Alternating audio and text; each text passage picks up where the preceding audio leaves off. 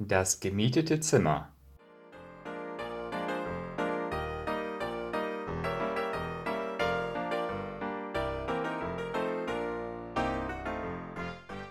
Unser Haus lag dem Eingang des Krankenhauses direkt gegenüber. Wir wohnten unten und vermieteten die Zimmer in der oberen Etage an die ambulanten Patienten der Klinik. An einem Abend im Sommer machte ich gerade das Essen zurecht, als es an der Tür klopfte. Draußen stand ein schrecklich aussehender Mann. Der ist ja kaum größer als mein Achtjähriger, dachte ich, als ich den gebeugten, runzligen Körper anstarrte. Doch das Schrecklichste war sein Gesicht, ganz schief durch eine Schwellung, rot und wund. Seine Stimme jedoch war angenehm, als er sagte Guten Abend, ich komme, um zu sehen, ob Sie für eine Nacht ein Zimmer für mich haben. Ich bin heute für eine Behandlung in der Klinik angereist, und bis morgen geht kein Bus zurück.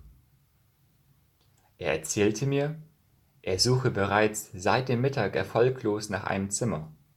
Ich denke, es liegt an meinem Gesicht. Ich weiß, dass es schrecklich aussieht, doch mein Arzt sagt, nach ein paar weiteren Behandlungen. Einen Augenblick lang zögerte er, doch seine nächsten Worte überzeugten mich. Ich könnte auch in diesem Schaukelstuhl auf der Veranda schlafen. Mein Bus fährt schon früh am Morgen. Ich sagte ihm, wir würden ihm ein Bett herrichten, er brauche nicht auf der Veranda zu schlafen. Ich ging wieder hinein und machte das Abendessen fertig. Als wir soweit waren, fragte ich den alten Mann, ob er, ob er uns Gesellschaft leisten wolle. Nein, danke, ich hab genug. Dabei hielt er eine braune Papiertüte hoch.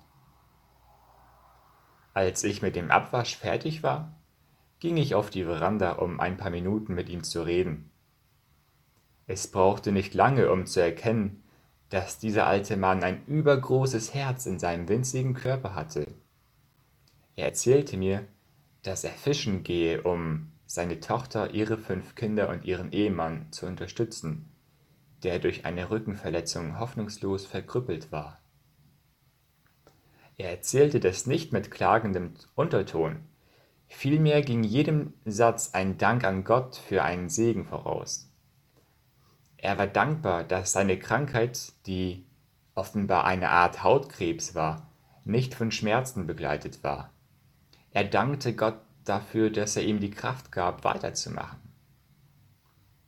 Als es Zeit zum Schlafengehen wurde, stellten wir für ihn ein Campingbett in das Kinderzimmer.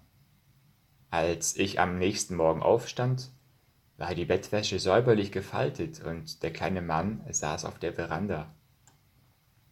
Er wollte kein Frühstück, doch kurz bevor er aufbrach, um seinen Bus zu erreichen, sagte er stockend, als würde er um einen großen Gefallen bitten.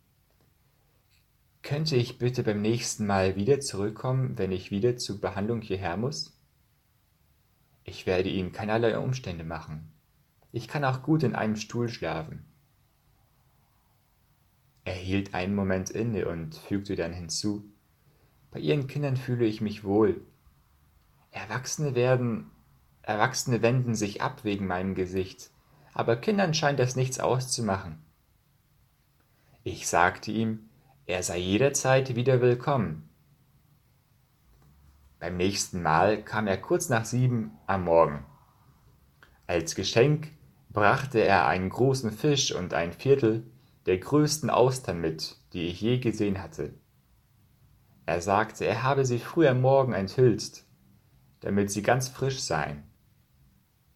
Ich wusste, dass sein Bus um vier, um vier Uhr bereits gefahren war und fragte mich, wann er aufgestanden war, um das für uns zu tun.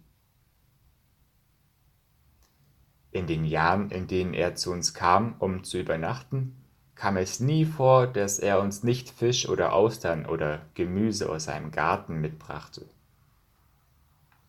Manchmal schickte er auch Päckchen mit der Post, Fisch und Austern, verpackt in einer Kiste mit frischem, jungem Spinat oder Grünkohl, jedes Blatt sorgfältig gewaschen. Das Wissen, dass er fünf Kilometer bis zum Postamt laufen musste und wie wenig Geld er hatte, machte diese Geschenke doppelt kostbar. Wenn ich diese kleinen Erinnerungen erhielt, dachte ich oft an eine Bemerkung, die unser Nachbar an dem Morgen gemacht hatte, nachdem unser Gast das erste Mal bei uns übernachtet hatte. Habt ihr diesen schrecklich aussehenden Mann letzte Nacht bei euch untergebracht? Ich hab ihn weggeschickt. Man kann ja seine Stammkunden verlieren, wenn man solche Leute aufnimmt. Vielleicht haben wir ein oder zweimal Kunden verloren. Aber wenn sie ihn nur gekannt hätten, vielleicht wären ihre Krankheiten dann leichter zu ertragen gewesen. Ich weiß, dass unsere Familie immer dankbar sein wird, ihn gekannt zu haben.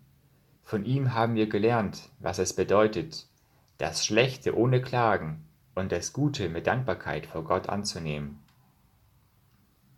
Kürzlich besuchte ich eine Freundin, die ein Gewächshaus hat. Als sie mir ihre Blumen zeigte, kamen wir auch zu der schönsten von allen, einer goldenen Chrysantheme voller Blüten. Doch zu meinem großen Erstaunen wuchs sie in einem alten, verbeulten, rostigen Kübel. Ich dachte bei mir, wenn das meine Pflanze wäre, würde ich sie in den prächtigsten Behälter setzen, den ich habe. Meine Freundin änderte mein Denken.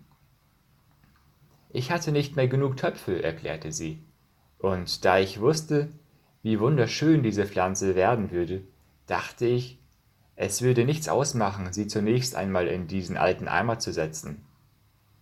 Es ist ja nur für kurze Zeit, denn dann kann ich sie nach draußen in den Garten setzen. Sie muss sich gefragt haben, weshalb ich so verhalten gelächelt habe. Doch ich stellte mir genau so eine Szene im Himmel vor. Hier ist ein besonders schönes Exemplar, mag Gott gesagt haben, als es um die Seele des lieben alten Fischers ging. Ihm macht es nichts aus, wenn er in diesem kleinen Körper beginnt. All das ist vor langer Zeit geschehen. Und wie prächtig muss diese liebliche Seele jetzt in Gottes Garten stehen.